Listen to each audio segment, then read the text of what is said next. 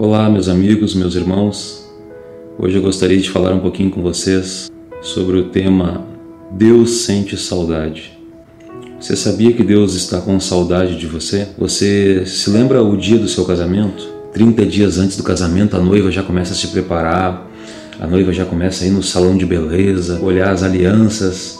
Não é bom? A questão é que existe um casamento prestes a acontecer. A Bíblia relata que existe um casamento que será o casamento da história. A Bíblia ela considera a igreja de Cristo como uma noiva, uma noiva que está se preparando para um noivo. E muito em breve, segundo as escrituras sagradas, vai acontecer esse casamento. E é tão triste que justamente na geração que vai se encontrar com o Senhor Jesus Cristo é uma geração que não está preparada ou pouco se importando com esse casamento. É uma geração que não se preocupa em experimentar o vestido, ou não se preocupa tão pouco com a cor do vestido. Veja que contraste. A geração que vai ver o Senhor Jesus Cristo, a geração que espera, ou pelo menos deveria esperar a volta de Jesus, não está preparada. E é sobre isso que eu quero falar com você nesse momento. Como anda o seu amor por Deus? O que Deus significa para você? Apenas um objeto de desejos? Apenas um ser, uma entidade que você busca-o quando, quando precisa de alguma coisa, ou Deus é a grande paixão da sua vida, o grande amor da sua vida. Você para para analisar isso ou não? Você para para rever isso, você para para rever aonde que Deus, qual a posição que Deus ocupa no seu coração. Você conhece uma pessoa interesseira? Sabe aquelas pessoas chatas, pessoas interesseiras que te procuram só por interesse? Sabe aquela pessoa que te liga só quando precisa de dinheiro, quando precisa do teu carro emprestado? Imagina como que Deus se sente quando uma pessoa procura Ele apenas quando quer algo. Imagina quando uma pessoa se ajoelha para orar e aí talvez Deus começa a pensar, né, ó, já vai pedir algo. Deve ser estranho, né? Qual a motivação que você tem para orar? O que te leva a ir na igreja?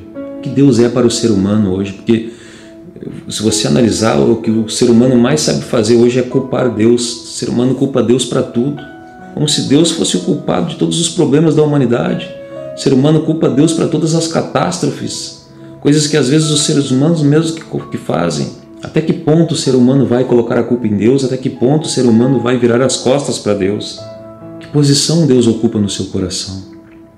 Devia ser tão maravilhoso ouvir Jesus pregar enquanto ele estava na terra, pois Jesus é a própria palavra encarnada.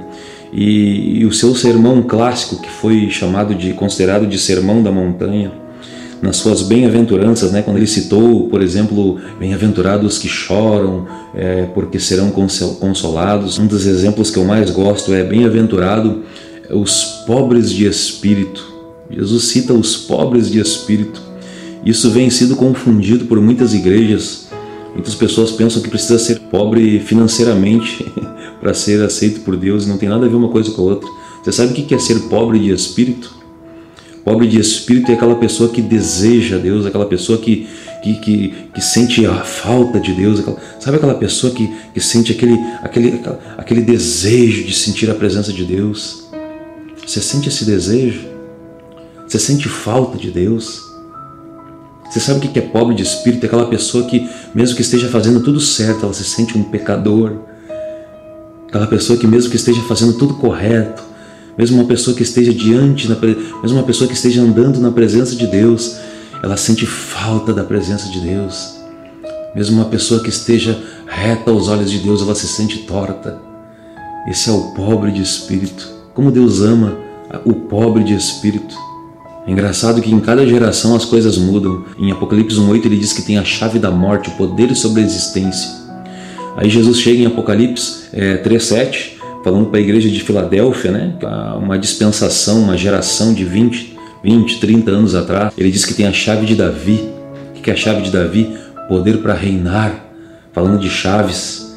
E aí chega na igreja de Laodiceia, que é a última geração, uma igreja morna, ela não é quente, ela não é fria, é uma igreja, é uma geração morna, é uma geração que não sabe o que quer, é uma geração indiferente.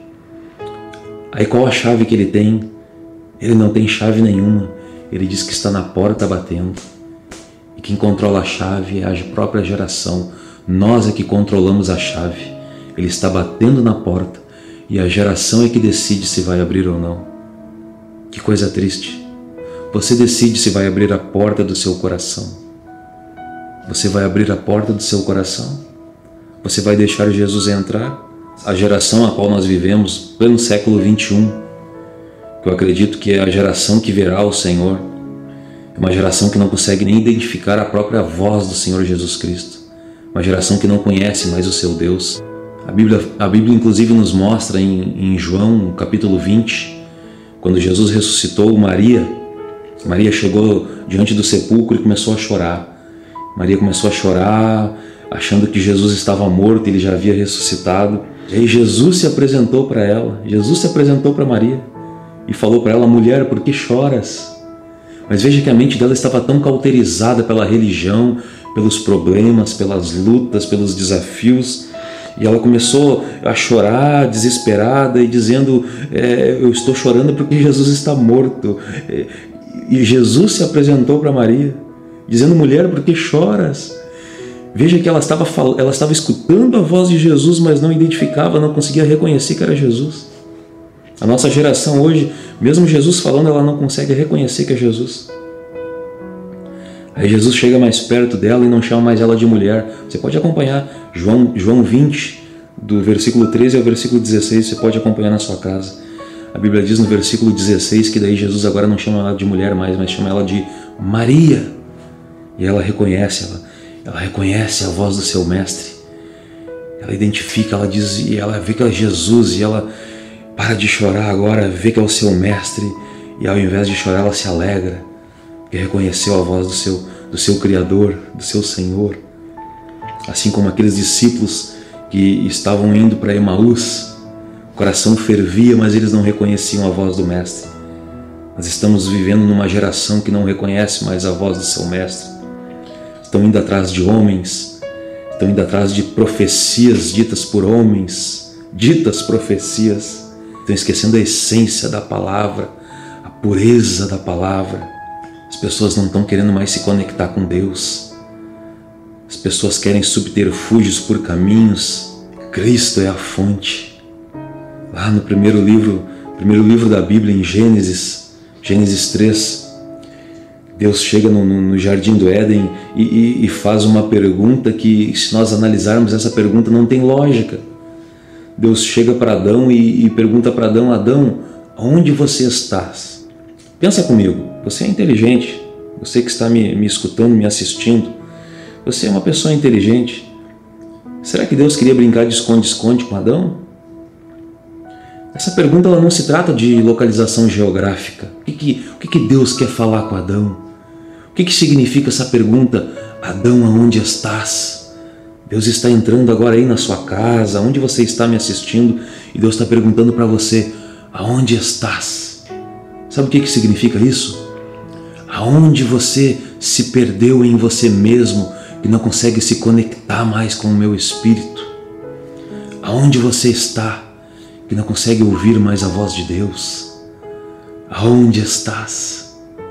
aonde você está, que não consegue se ligar mais com Deus, que não consegue sentir mais Deus como você sentia antes, aonde você está, que não consegue sentir mais o toque de Deus, do teu amado, o amado da sua alma, do teu Jesus, do teu melhor amigo. Sabe o teu melhor amigo, aquele que te curou um dia, aquele que te salvou um dia, aquele que te resgatou, que te perdoou um dia? Aonde você estás? Se você gostou desse vídeo, inscreva-se em nosso canal, ative o sininho também para que você possa receber todas as nossas notificações. Ajude-nos a divulgar a palavra de Deus, deixe o seu like também se você gostou. E por favor também deixe os seus comentários, nós nos sentiremos muito honrados com seus comentários. Gostaria de avisar também que nós oramos por todos os nossos inscritos, isso não é marketing, isso realmente é verdade. Para mim é um grande privilégio que você tenha assistido os meus vídeos, que Deus abençoe a sua vida poderosamente, em nome do Senhor Jesus Cristo.